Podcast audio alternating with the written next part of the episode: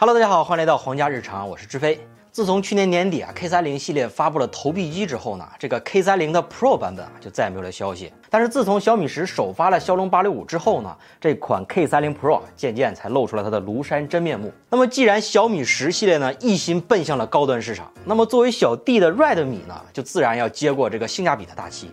所以本期视频呢，我们就一起来看一下这款 K 三零 Pro 能不能对得起性价比旗舰的这个称号。这款红米 K 三零 Pro 呢，它的正面是一块六点六七英寸的弹出式全面屏，哎，弹出式，我还带个灯呢，绿色的。它呢也是在今年啊为数不多的采用弹出式的这种真全面屏手机。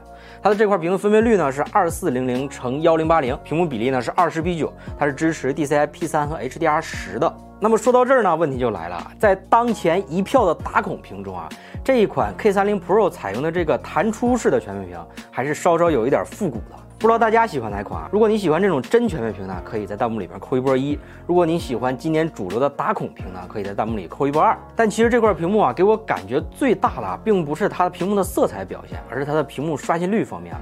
因为我最近一直在用小米十 Pro 这台机器，在用惯了九十赫兹以后，在冷不丁的返回到这块六十赫兹刷新率的屏幕上，感觉多少是有一点别扭啊，感觉我整个世界都在掉帧的状态呀。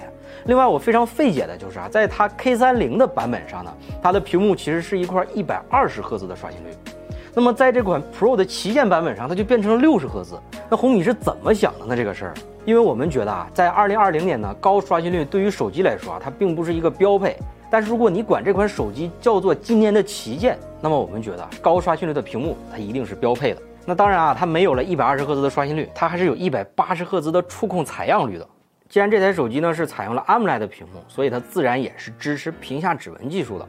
这个相比于 K 三零上的侧边指纹来说，这个科技感要强了一些。我们来录入一个看一下它的识别速度怎么样。哦，在中间偏上一点的位置，这好像比普通的手机位置还要高那么一点点。这个解锁的速度还是很快的，它解锁的反馈呢也会有一个和小米十一样的震动反馈，有一个。蓄力的感觉，把你手指头摁上去，嗯，就解开了。这个体验倒是还不错。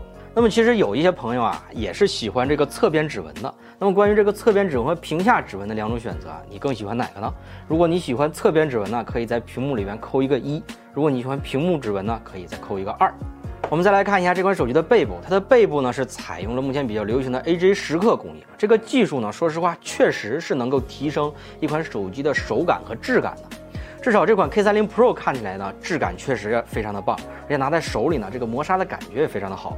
只不过就是这个后置镜头的设计嘛，嗯，有一点点似曾相识的感觉。接着呢，我们来看一下它的相机。这次 K 三零 Pro 呢，它的主摄是一颗六千四百万像素的 IMX 六八六，还有一颗一千三百万像素的超广角和一颗三倍光学变焦的长焦镜头，还有一颗景深镜头。我们手里拿的呢是变焦版本。这次呢，这个变焦版本它是最远是支持三十倍的数码变焦的，并且它的长焦和主摄呢都配备了光学防抖。所以接下来呢，我们就实际出去拍一下，看一下它的表现到底怎么样。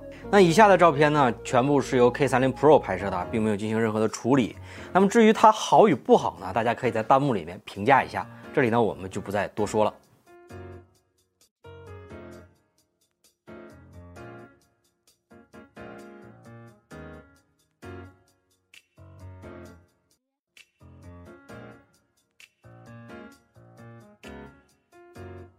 在它的硬件配置上呢，作为一款旗舰，自然是少不了骁龙八六五加 LPDDR5 加 UFS 三点一闪存，这也是今年五 G 旗舰的标配。那我们也是照例跑个分来看一下，哎，先跑好了，它的跑分的成绩呢是五十九万三千三百八十七，这个成绩呢跟小米十也是差不多的。那么接下来呢，我们就使用 ProofDog 来实际测试一下这款 K 三零 Pro 的游戏表现到底怎么样。那好，那我们直接来连接电脑测一下这款 K 三零 Pro 它的游戏表现到底怎么样。我们现在呢是在和平精英，然后把所有的画质都调到了最高的选项。接着我们来打一段试一下。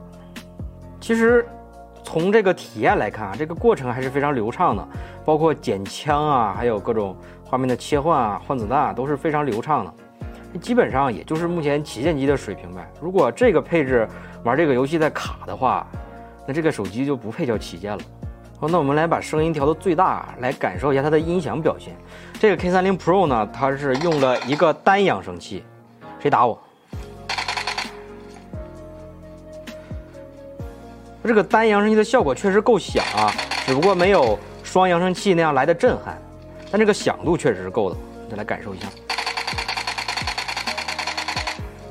好，我们来看一下这个结果啊。刚才我们打的是和平精英，然后我们直接来看帧率，可以看到在刚才玩的这个大概六七分钟的样子吧，它的平均帧率呢是三十九点九，帧率波动呢是零点二。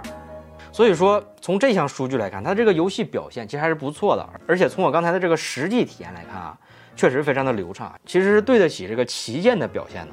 那么经过刚才一段时间的游戏呢，我们来实际测试一下这款手机的散热表现到底怎么样。我们找了一个红外的成像仪，然后我们来把这个点看一下，在画面上其实就可以看到它的温度分布啊，它最热的地方应该是在这里，我们加一个点。所以说它在正面啊，它最热的部分是在这块区域，大概是四十度左右的样子。我们再翻个面看一下，最热的区域呢还是在摄像头附近，大概是在四十点六度。其实可以看到啊，它的这个温度控制的还是比较不错的啊。而且呢，在我刚才打游戏的时候啊，并没有出现一个手部烫手的感觉。那么在其他方面呢，大家比较关心的红外呀，以及 NFC，它该有的它都有。然后扬声器呢只有一个，刚才我们已经提到了，只有底部的一个。那么在大家比较关心的震动方面呢，这款 K30 Pro 它是采用了一个 Z 轴的线性马达，相比于小米的这颗 X 轴呢，它没有那么干脆，尤其是在比如说清理后台呀，或者是快速打字等场景，显得还是比较肉的。那接下来呢，我们来实际感受一下两个到底差别有多大。